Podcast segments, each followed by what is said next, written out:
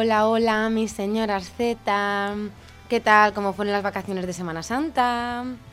¿Pilas cargadas para afrontar la recta final del último cuatrimestre? Espero que sí. Y también espero que no hayáis desesperado mucho con el TFG Friendly Reminder, ¿eh? Que bebáis agua y os cepilláis los dientes, ¿eh? Y uséis enjuague, que yo si- siempre digo enguaje o en no sé qué, lo digo fatal siempre, Marta siempre me corrige, enjuague bucal para evitar llagas en la boca como la que tengo yo, que no puedo ni hablar y estoy forzándome muchísimo y haciendo muchísimo daño, pero no pasa nada, todo por señoras Z. En fin, esta semana tenemos una invitada súper especial, directa desde Turín, nuestra compañera María Sevilla. Menuda ovación. Muchos y muchas la recordaréis por su maravillosa sección Cómeme el bollo, eh, que traemos hoy para sorpresa de todos. Y sin más rodeos, Inés, empezamos, sube la música y arranca el cuarto programa de la tercera temporada de Señor Z.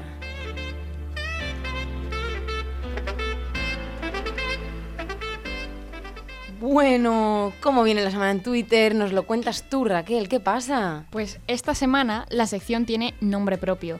Por si alguien no se ha enterado aún, Elon Musk ha comprado Twitter. Para poneros un poco en contexto. Elon Musk es lo más parecido que hay en el planeta Tierra a un supervillano de, de película.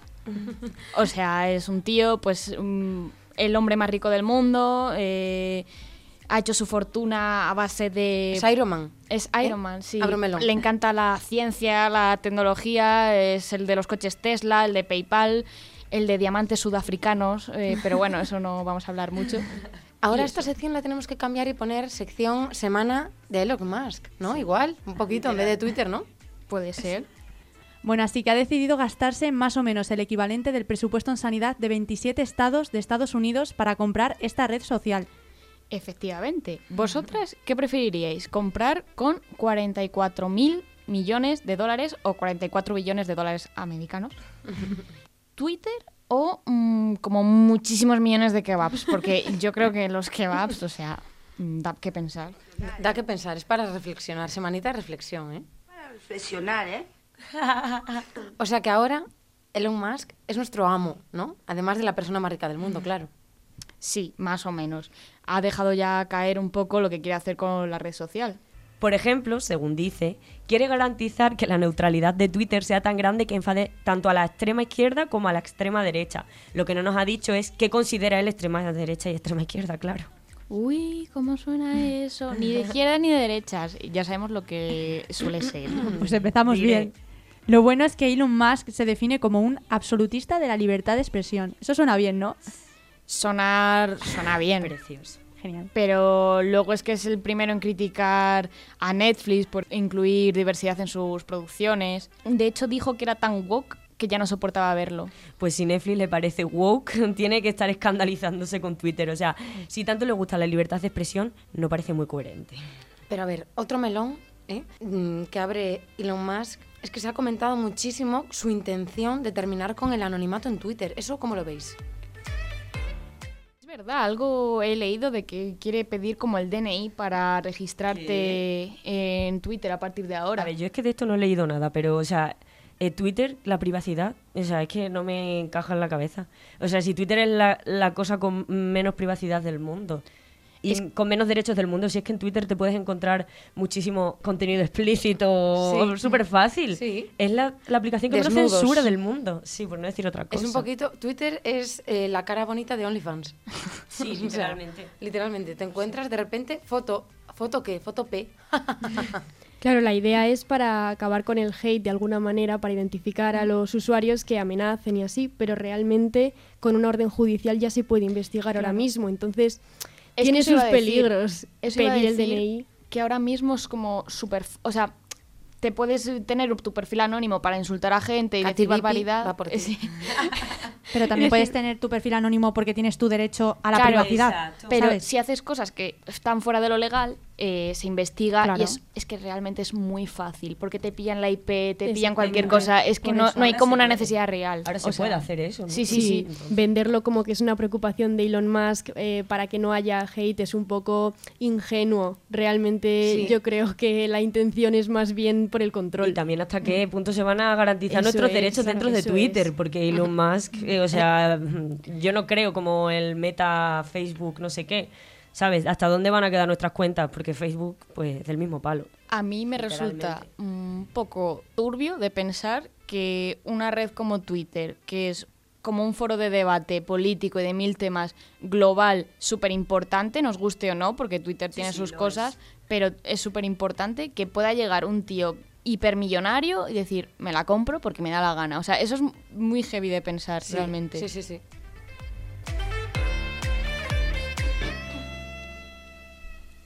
Como entre muchos usuarios de Twitter ha crecido esta preocupación, algunos están mudando a Mastodon. Esto es una red social muy parecida a Twitter, que en lugar de tweets, pues hay tuts. una de las principales diferencias es que es descentralizada, un poco como Discord. Tiene distintas instancias que son como comunidades gestionadas por los propios usuarios.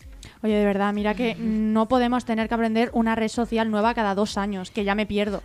Si nosotras ya estamos hasta mayores para TikTok. No, mi niña. Bueno, Algunas no. Yo sí, yo, yo sí, yo soy la una abuela, sí soy. bueno, mira, ya veremos cómo nos afecta y si nos hacemos Mastodon. Pero mientras, arroba senoraszz, sin la ñ, en Twitter, ya lo sabéis.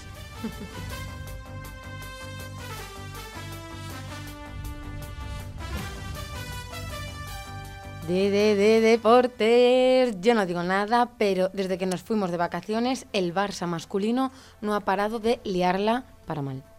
Así que a ver si tu regreso trae buena suerte, Raquel. Pues sí, eso espero, pero bueno, mejor no hablemos de eso, que es que me pongo mala. Vamos a empezar un poquito con la actualidad deportiva de los equipos de nuestra ciudad. El Real Valladolid sigue luchando por su ansiado puesto en el ascenso directo. En el momento de grabar este programa se encuentra a dos puntos del líder, del Eibar, y a uno del Almería, con cinco jornadas por jugarse. El Valladolid de baloncesto sigue con buena dinámica, ya van tres victorias seguidas y la permanencia está cada vez más cerca de certificarse. Parecido sucede con el balonmano. El Atlético de Valladolid tiene ya 19 puntos y se sitúa dos por encima del descenso. Esperemos que siga sumando. Madre mía, los equipos de esta ciudad no nos dejan respirar tranquilos. Entre ascensos y descensos, Pues sí, ya ves. Y bueno, fútbol internacional. No quiero hablar mucho porque, bueno, la chavineta se ha debido quedar sin gasoil o algo desde que una panda de alemanes invadieron el Camp Nou y está siendo un desastre todo. Pero los equipos españoles, eh, Real, Valladolid- Real Madrid y Villarreal, que es el equipo de Juan Roig, dueño del Mercadona, Ojo, ¿eh? Sí, el Mercadona Club de Fútbol está en, semi, en semis de Champions que se enfrentan al City y al Liverpool respectivamente. Y veremos qué pasa. De momento han perdido los dos el partido de ida, pero todo puede pasar. En la Champions femenina, el Barça le metió 5 goles al Wolfsburgo en la ida de semifinales, pero es que, ojo, se volvió a batir el récord de asistencia a un partido de fútbol femenino. Esta vez con 91.648 eh, espectadores. Que siga la fiesta. Toma ya, mira qué bien. Y este verano, Eurocopa Femenina, ¿no? A ver si la gente apoya también a Españita, hombre. Sí, por favor, que encima se juega en Inglaterra y seguro que a los ingleses no les hará mucha gracia si ganamos en su casa. No les hace gracia a ninguno. Y bueno, llegó lo más importante. La mejor época del año. Los playoffs de la NBA. Sí. Esta temporada está todo muy abierto. No hay un claro favorito al anillo. Y huele a que habrá una sorpresa a final de temporada. Más, si cabe, de las que está ya viendo. Bueno, Raquel, es que está siendo muy loco. Primero, los Lakers que ni con LeBron James se clasificaron para el play-in. Luego lo de los Nets, que vaya decepción. Está siendo todo imprevisible. Pues sí, es que yo creo que a principio de temporada nadie esperaría que un equipo con LeBron James, Anthony Davis y Russell Westbrook se quedara fuera de, de playoff, de play-in ni siquiera, De play. de nada, de nada. Play nada. Y que el primer eliminado de primera ronda con un 4-0 fuera un equipo que tiene a Kevin Durant y a Kyrie Irving, que son dos de los mejores jugadores ofensivos de toda la historia.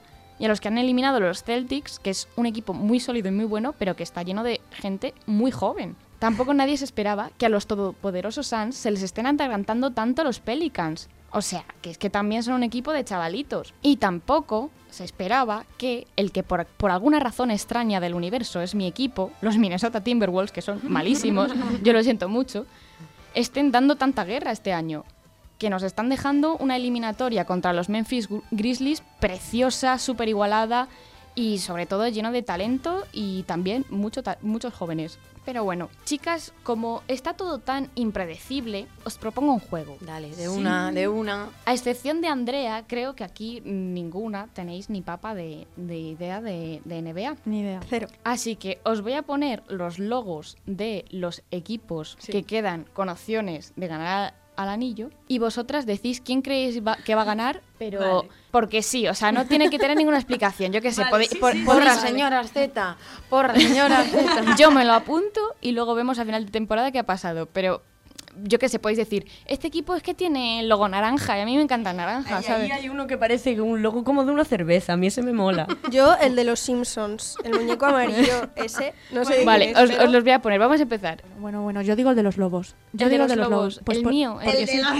Sí, El- sí, vale, Estefanía, Minnesota Timberwolves porque tiene un lobo. sí. Vale, sí. me parece Vale. válido. Y porque sí. Y punto. ¿Tú, Andrea? La Andrea controla. Andrea que, señale uno al azar Nah, con los ojos cerrados. No, no controlo, no controlo tanto, ¿eh? Pero Celtics cambiaron de logo, ¿no? Antes tenían un, No. una... No, no, no. No controla no, tanto a lo mejor.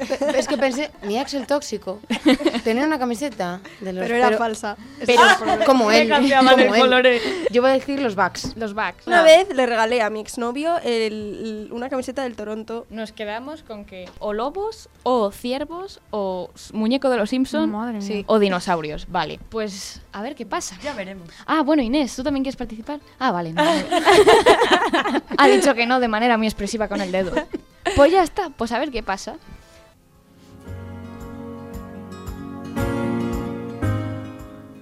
Bueno, cuéntanos, Inés, ¿qué nos traes para hoy en Planeta Z? Hoy os traigo yo también un juego como Raquel. Ole. Pero el mío es online. Se llama Climate Game y es del Financial Times. Te pones en la piel de un nuevo cargo político llamado Ministro Global para las Nuevas Generaciones y tienes la misión de mantener el calentamiento global por debajo de un grado y medio para 2050, a base de reducir el CO2. Esto se hace mediante preguntas que te hace el juego para que como responsable político tomes decisiones. Tienes unos puntos de esfuerzo y cada decisión cuesta más o menos, según lo difícil de implementar que sea. Lo bueno es que aunque algunas decisiones tengan un coste de esfuerzo alto, a largo plazo recuperas esa inversión, vamos, como la vida. Bueno, no nos hagas más spoilers. eh, buscamos Climate Change. No, Climate Game, Financial Times. Y jugamos a hacerlo todos y nos contáis, que, nos contáis qué tal os da. Eso mismo. Es bastante interesante para hacerse una idea de la capacidad que tienen los políticos de actuar frente a la crisis climática. Y ya que hablamos de esto, voy a aprovechar para recordar que sí, es necesario que reclamemos a los poderes públicos que actúen, pero esto no nos puede hacer pensar que nosotros no tenemos ninguna posibilidad de impacto. En este juego eres un ministro global, pero para poder contribuir a mitigar la crisis climática no hace falta irse tan lejos. Siempre dices que hay que tener muy presente la frase de piensa global y actúa local. El cambio lo tenemos que iniciar en nuestros entornos. Aquí es donde entra un debate muy habitual sobre si la acción individual sirve para algo o no. Claro, no se puede negar que una persona entre todas las del mundo no va a marcar la diferencia, pero es que ese no es el objetivo. No se trata solo de reducir la propia huella de carbono, sino de lanzar un mensaje al resto para que también lo hagan.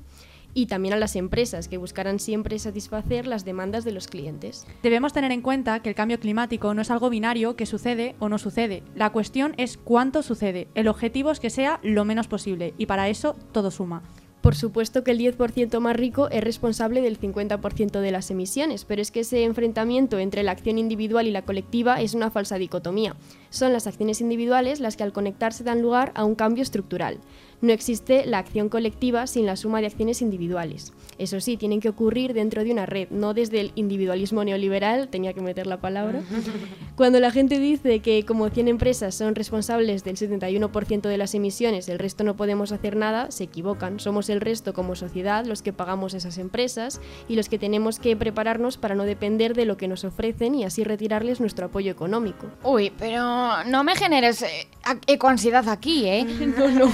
Con ansiedad de esa no, que- ¿eh? Que yo eso no quiero. Yo lo que quiero decir es que denunciar los comportamientos que atentan contra el medio ambiente de las grandes empresas y gobiernos es solo una parte. Pero para que el mensaje llegue de verdad tenemos que actuar. Cada uno en la medida que pueda, ¿eh? que por supuesto no todo el mundo parte de la misma situación ni tiene las mismas posibilidades. Exactamente. Pero así, en lugar de ser cuatro frikis gritando a las grandes corporaciones, podemos ser muchos más si trasladamos ese mensaje con acciones además de con palabras. Hay que dar ejemplo. Y para que deis ejemplo todas las de la mesa y también las que nos escucháis, os traigo una lista de ideas. Ole. En primer lugar, optar por una movilidad más sostenible. Siempre que podamos, intentemos ir a los sitios andando o en bici. Si no podemos, seguro que hay una buena opción de transporte público, pero usemos el coche lo menos... Y no, el eléctrico no es tan buena opción como parece, ya hablaremos de esto. En trayectos más largos, el tren es muy buena opción y en el otro lado del ranking tenemos el avión. Que Valladolid además es una ciudad muy pionera en eso. Reducir el embalaje innecesario. El plástico como material no es malo, el problema está en los plásticos de un solo uso y en general en todo lo que sea de un solo uso. Hay muchas opciones para reducir el embalaje extra. Por ejemplo, comprar a granel y en comercio local donde puedes llevarte tus envases reutilizables, también en otros ámbitos. Yo llevo utilizando versiones sólidas de productos como champú, limpiadoras o cremas un año y no tienen nada que envidiar a las tradicionales. Llevar una dieta sostenible también es importante. Reducir el consumo de carne es un factor importante, pero no se nos pueden olvidar otros como vigilar las condiciones de producción o la distancia que tiene que recorrer el producto. Ya sabéis, el kilómetro cero es preferible. No hay una dieta perfecta, pero ser consciente del origen de lo que comemos y su impacto en el planeta suma muchos puntos. Porque la mejor dieta, la mediterránea. Importantísimo también hacer comunidad. Esto se aplica a muchos ámbitos. Cuando hacemos comunidad podemos compartir nuestros tips y aprender de los demás. También ganamos confianza para poder llevar nuestros envases reutilizables sin que nos dé vergüenza, que a veces al principio da un poquito. Y encima aprendemos a compartir. ¿Para qué vas a comprar algo cuando lo vas a utilizar solo una vez en lugar de compartirlo con otra gente en tu misma situación?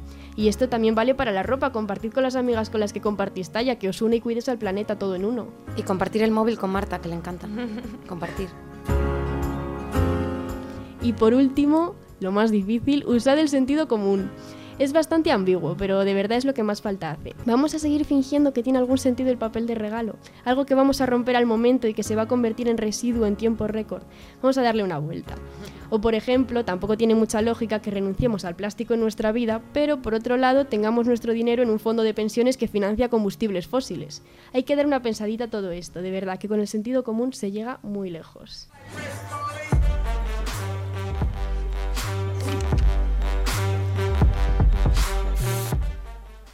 Como en el último Culture Z hablamos de cine, hoy vamos a mencionar la cara oculta de ver cine. Bueno, mejor dicho, de escuchar cine, como son los doblajes, que sé que este tema nos gusta muchas de aquí. A ver, aquí hay veces que estás viendo ahí una peli, barra serie, barra documental, barra lo que tú quieras, y dices, "Pf, este doblaje como que a mí que no me transmite nada. O es que simplemente que no te cuadra la voz con el personaje que estás interpretando. Sí, total. Anabel en Dory, pues eh, un poco así. Luego la veo en la vida real y yo, no eres Dory. ¿Por qué no eres Dory? Eres Anabel Alonso. Lola Indio, como Lola Bunny, también. Antes de empezar, me gustaría decir que el desconocido mundo de los doblajes está bastante mal pagado. Se cobra por takes y es un poco abusivo. Vale, sí, es verdad, Inés, gracias por recordármelo.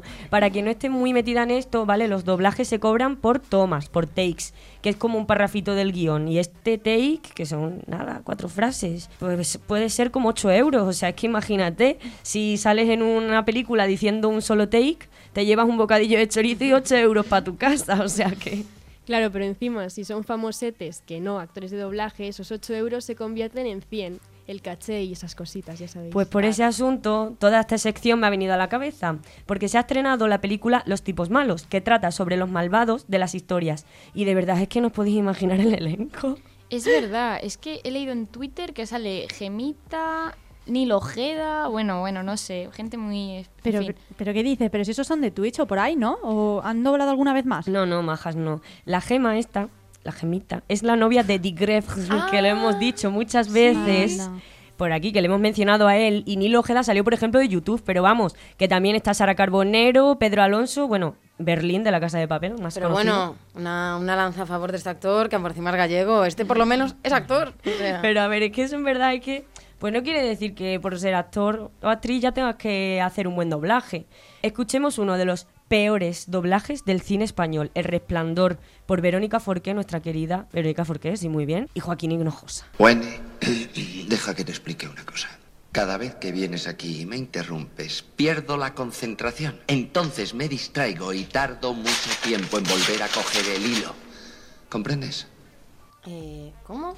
Madre mía, Dios mío, menudo estropicio hicieron.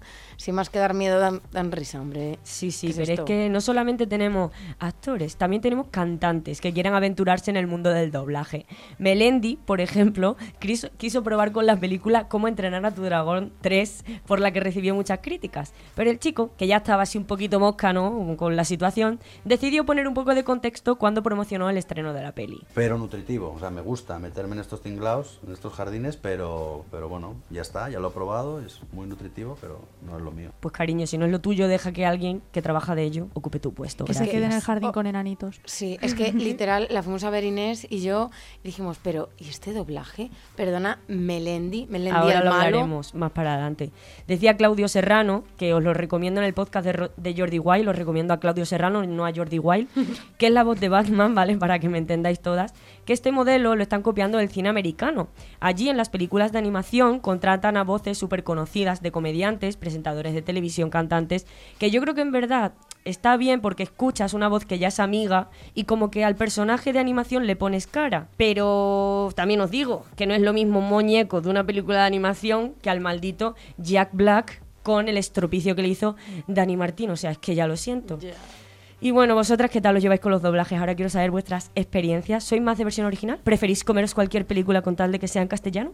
Bueno, yo, la verdad, que yo tengo un trauma, o sea, y por eso traje otra sección con los doblajes, porque yo odio, y de verdaderamente odio, ponerle cara a una persona eh, con una voz, evidentemente, y esa voz escucharla en otro personaje.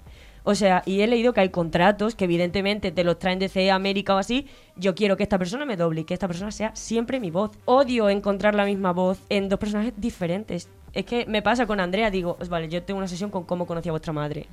Y literalmente veo esa serie y es mi vida y le veo esa y digo, ya es que estoy viendo a Barney, estoy viendo a Lily, estoy viendo a Ted, o sea, no puedo verlos. Dobladores únicos. Es que Morgan Freeman, por ejemplo, tiene el mismo doblador para todos. Claro, yo veo a Morgan Freeman y yo me lo imagino en la vida real hablando castellano perfectamente, pero con esa voz, no con otra voz diferente. Y me pasa con un actor de Hijos de la Anarquía, con el padrastro de Jack, que ahora no me acuerdo cómo se llama, que es el marido de Gemma, sale en otra peli y cuando lo veo con otra voz más aguda, que es, en Hijos de la Anarquía es un rudo hombre, sale ahí con una... Y yo, ay Dios, no, y ya no, no, no me creo al personaje, No. ya es otra cosa. Yo tengo que decir que cada vez soy más de versión original. Me he convertido en todo lo que odiaba y ahora soy una pedante que dice, yo es que prefiero verlo en inglés.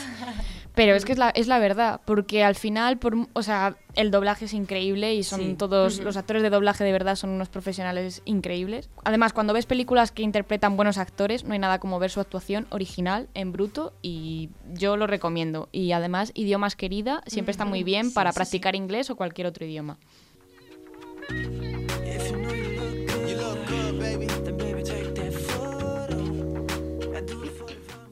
El tema de hoy ha retumbado por todas las redes sociales y es que no se puede aguantar ya una semana más en, en el twitter.com, ni en Instagram, ni en nada, sin hablar de las gorduras o la pérdida de peso de la gente.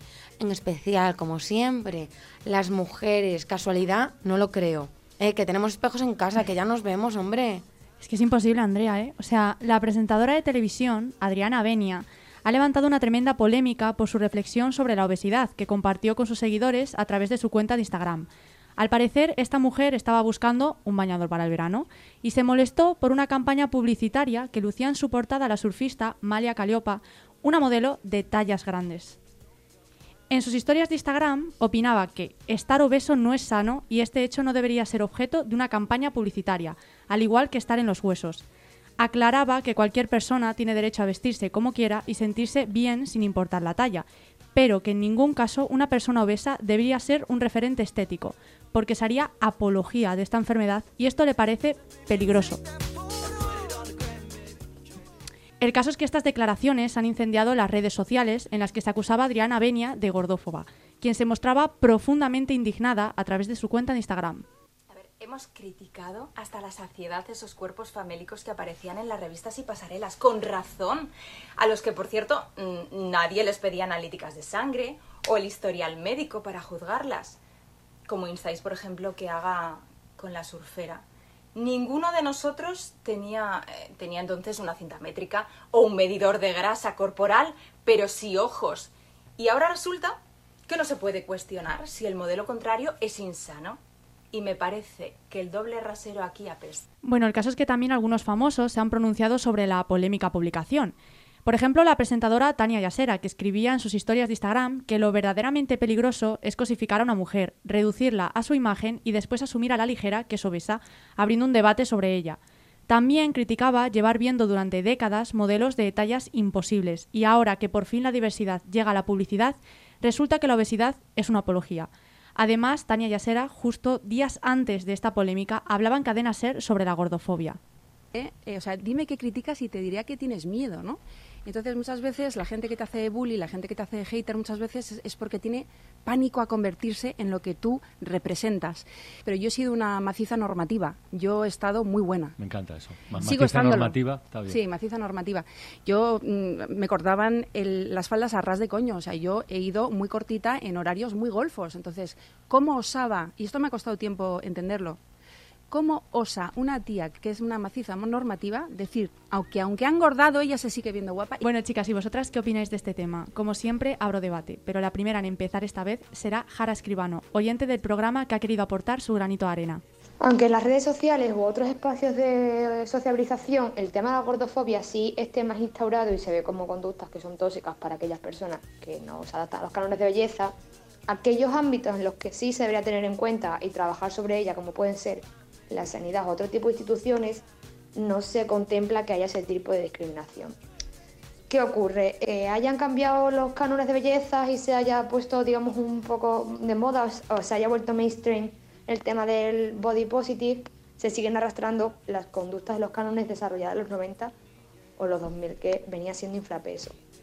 Ocurre que si tú ya te saltas de ese nuevo canon de belleza, que son aquellas mujeres, pues sí que poseen un kilo más, pero con cinturas marcadas o caderas exuberantes, pues se, se te discrimina. No, pero en verdad es que todo viene por eso, por los cánones de belleza. Antes eh, él lo estaba hablando con Estefanía, si estabas gorda es que era pertenecías a una clase alta, esto lo sabes Sí, tú, que abrimos sección de historia, ¿no? Sí. Y es que eh, comías bien y que podías acceder a ese tipo de recursos. Ahora mismo si estás gorda es que eres una descuidada, que eres una dejada. Y dentro de... O sea, yo creo que va más con los cánones de belleza y con creernos que podemos meternos en la vida de la gente para opinar.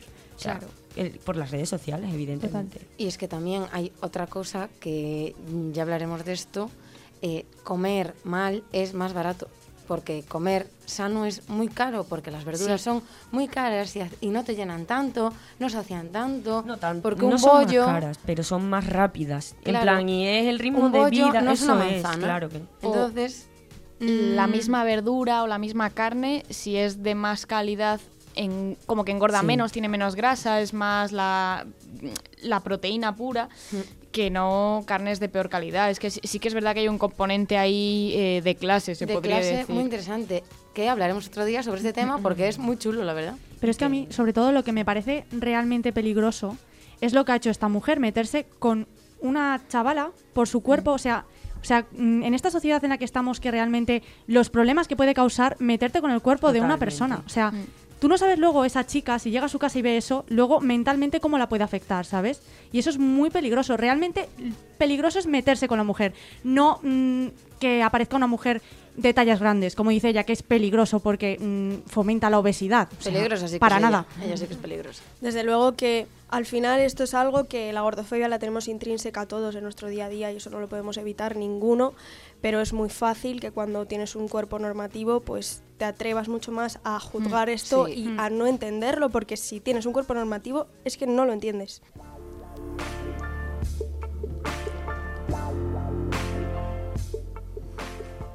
Si ya seguisteis las temporadas anteriores de Señoras Z, seguro que habéis reconocido a una voz amiga durante todo el programa, que ya os hice spoiler al principio, pero bueno, tenemos a María Sevilla, ¿eh? colaboradora especial, enviada directa desde Turín, con la sección Cómeme el bollo. Me encanta esta sección necesaria. Madre mía, Andrea. Dios mío, cuánto tiempo sin pasarme por aquí. eh, La verdad es que he echado mucho de menos cómeme el bollo. Aunque sea de vez en cuando hay que, hay que pasarse por aquí y hay que ponerse al día. Sí, a ver, si estos últimos programas nos vemos hablando de sexo ya. Pues hablando de sexo, hoy quería más que hablarlo, cuestionarlo, que nos paremos a pensar un poco en cómo se trata la sexualidad en, en- en nuestro día a día, en lo más cotidiano, diferenciando un poco en, en hombres y mujeres y cómo se sexualiza todo lo relacionado con, con lo que es el sexo, literalmente, y, y dependiendo mucho de estos roles, de si eres un hombre o si eres una mujer, al final la sexualidad eh, de la mujer ha sido algo que ha estado siempre muy controlado, ya que al final pues, la descendencia de la especie dependía de esto, ¿no? Y, y toda esta represión que hemos vivido y que seguimos viviendo, viviendo a día de hoy, esa vez de una forma se ve muy clara y otras veces pues es de una forma muchísimo más sutil, por ejemplo, pues a la hora de ligar, ¿no? Eh, más bien al a la hora de tener esa iniciativa para ligar. El otro día estaba con una amiga y me decía que, que le gustaba un chico del gimnasio, ¿no? Y que pues ella le miraba y tal, y que qué más tenía que hacer para que el chico pues se lanzase a, a- a hablarla y a, y a conquistarla si ya la había mirado. Y ya la había mirado, pues tenía que ser suficiente, obviamente, para que él se diese cuenta de que, de que él, ella estaba loca por él. Pues aquí es eh, donde se refleja que, que la mujer es únicamente el objeto de deseo y no puede ser ese deseante. Como si no pudiésemos desear un hombre, tuviésemos que estar esperando a que sea el hombre el que, el que se fije en nosotras y sea nosotras ese objeto de deseo. Mm, Bueno, son actitudes que al final se hacen de forma inconsciente y que a pesar de que pienses, "Uf, ¿por qué no me acerco? Y expreso mi deseo de conocerte o lo que sea, vaya, pues nos lo guardamos para nosotras y nos convertimos en meros espectadores de nuestra propia vida, por decirlo así. Sí, sí que es verdad que depende también de dónde estés, porque cuando sales de fiesta, yo, yo sí soy esta chica. Yo miro, te miro, te miro, te miro hasta que vienes. Eh, si no vienes, vale. ¿Por qué Eh, no no pasa nada, sigo bailando a mi rollo. Pero te miro, te miro, te miro. te- Es que te miro, te guiño un ojo, pero si tú no vienes, yo digo, ah, pues yo tampoco. Literal. Digo, te estoy mirando todo el rato. ¿Qué más quieres que haga, cariño? Que vaya. ¿Qué Pero quieres es que, que vaya? yo creo que es algo que hemos como interiorizado, ¿sabes? O sea, Sí. es algo con... Es Y es tan normal, para ellos es normal. Llegan Claro. y van junto tuya. Claro, Hola, claro. soy tal. Y yo, bueno, perdona, este violentamente que vienes aquí a visitarme, yo no te he llamado tampoco. Sí, sí, sí, total. no te he mirado. De esto habla mucho Enar Álvarez. Habla especialmente en su libro de la mala leche, en el epílogo. A María le encanta que hable de esto porque es un libro que le dejé. De cómo la mujer ahora mismo está pasando de ser objeto de deseo a sujeto que desea, que es justo ese cambio del que hablaba María y que nos hace ser activas en nuestra sexualidad y no simplemente pasivas mm, buscando recibir esa atención pero sin tomar partido. Yo, yo sigo siendo pasiva, ¿eh? Eh, es lo que te. Y, y la mayoría, o sea, esto es algo que es lo, lo más común o lo, lo que más vemos. Siempre Estefanía es- y yo lo vamos a practicar. Yo creo que también es una cuestión de orgullo, ¿eh? O sea, Yo es que tengo- yo cuando salgo de fiesta, yo. como no, ta- como no venga, yo no voy. Pero también te Comentaba- gusta sentir eso inaccesible, en plan Hombre, como hombre. que... Sí, poquito pero la hay que ir a por lo que quieras, hay que romper con todo esto, hay que lanzarse y hay que hacer, si te gusta, te gusta. Es porque nos han enseñado a eso y comentaba también Enar el slut shaming que sucede cuando la mujer es sujeto que desea. Asusta. Exactamente. Asusta a los la- hombres y dices, uy. Es la Dices, puta de ¿está la loca? clase, decía Enar. Claro, O sea, es que iba a decir eso, que, que muchas veces como que choca cuando una mujer Sí, es más lanzada o lo que sí, sea sí, y te dicen, ay tía, pero ¿cómo vas así tan a saco? Sí. O, o, bueno, los propios chicos, que luego son los que más Es que se aprovechan, Sí. pero dicen, mira esta, que guarra, que no sé qué. Claro, es Entonces, el pensamiento misógino de categorizar a las mujeres según si son eh, putas o puritanas. Total. Ya está. Efectivamente, es que estos comportamientos sexistas los podemos ver tanto fuera como dentro de la cama, vamos, que si no tiene nada que ver con una relación de pareja. Al final está en cualquier ambiente en el que el sexo como tal esté presente. Yo que sé, cuando vamos a, a beber con nuestros amigos y todos al final hemos jugado al yo nunca, ¿no? Que está pues totalmente orientado hacia los hombres, dando por hecho que, que las mujeres, por supuesto, pues no se masturban, no, no hacen nada de, eso. Y, y tiene que romper alguien en el grupo y decir, para los dos, eh, que cambiéis la pregunta. Literalmente, tío, siempre pasa. Y en el médico también es muy fuerte esto, o sea, cómo se tratan las enfermedades sexuales en hombres y mujeres. Parece que como muchas veces los hombres son asintomáticos o simplemente pues no se han preocupado, ya eres tú la paciente cero. Y vamos, hablo de un simple picor, que es algo bastante normal en una vagina. Parece que vas a la farmacia, te juzgan como si fueses una cerda, que te haces el baño polaco, el tal, el cual y los sobacos. O sea, te quiero decir. Y sin ser yo, nada de eso lo que hace que muchas veces pues este tema se trate como un tema tabú porque no quieres que nadie pues te juzgue, ¿no? Eh, tener ese miedo, ocultarlo, cuando probablemente eh, la razón por la que te pique ahí abajo es porque hayas tomado antibióticos, te esté rozando lo que sea. O sea te hayas rasurado. que es que es lo más normal, es lo más normal y no significa que hayas sido una guarra a veces pues hay que pararse, cuestionarse, ¿por qué hacemos esto? ¿Por qué, ¿Por qué no hago esto? ¿Por qué? ¿Cómo me siento? ¿Cómo me hace sentir esta situación? Y sobre todo, ¿cómo se sienten los demás también? Y vamos, en pareja, pues estos roles ya ni os cuento. Yo llevo buscando un disfraz sexy así, pues, ¿no? Como los que te compras tú para ti, ¿no? Sí pero para él, obviamente porque yo pues también quiero disfrutar de eso, ¿no? Pues no hay manera, oye, no hay manera de encontrar un disfraz de enfermero sexy. Tengo uno de Cruella de Bill que igual te vale. ¿eh? igual, le vale a él. o sea, es que es buscar en Google disfraces sexys o disfraces sexuales, lo que, lo que veas, y te aparecen 10 conejitas, 5 enfermeras, 6 criadas sexys, luego ves los de los hombres, disfraz de tocino, disfraz de merluzo. o sea, es que es fuertísimo. Es que son unos merluzos, ¿eh? Sí, sí, o sea, eh, literal, objeto de deseo para satisfacer al hombre. Enfermera, conejita, no puede ser una merluza. ¿Yo qué pasa? No puede ser una merluza, un, tocino. bueno. lo que se come se cría. Efectivamente. Pues nada, esto simplemente yo era para que paséis un buen rato en estos días que he venido aquí con vosotros, intentar pues eso, que seáis más conscientes de estos roles sexistas que, joder, al final están totalmente normalizados en todo lo relacionado pues con la sexualidad. Así que nada, yo ahí lo dejo y encantada de haber estado hoy con vosotros y de haber compartido esta sección tan maravillosa que espero que vuelva muy pronto. Así que nada, un besito. Queridas mías, el programa de hoy pone aquí su punto y final. Espero que os haya gustado muchísimo con esta invitada especial, María. Y recordad que podéis seguirnos en las redes sociales como arroba porque la ñ es de las divinas y no de las populares. Sed malísimas y nos vemos la semana que viene.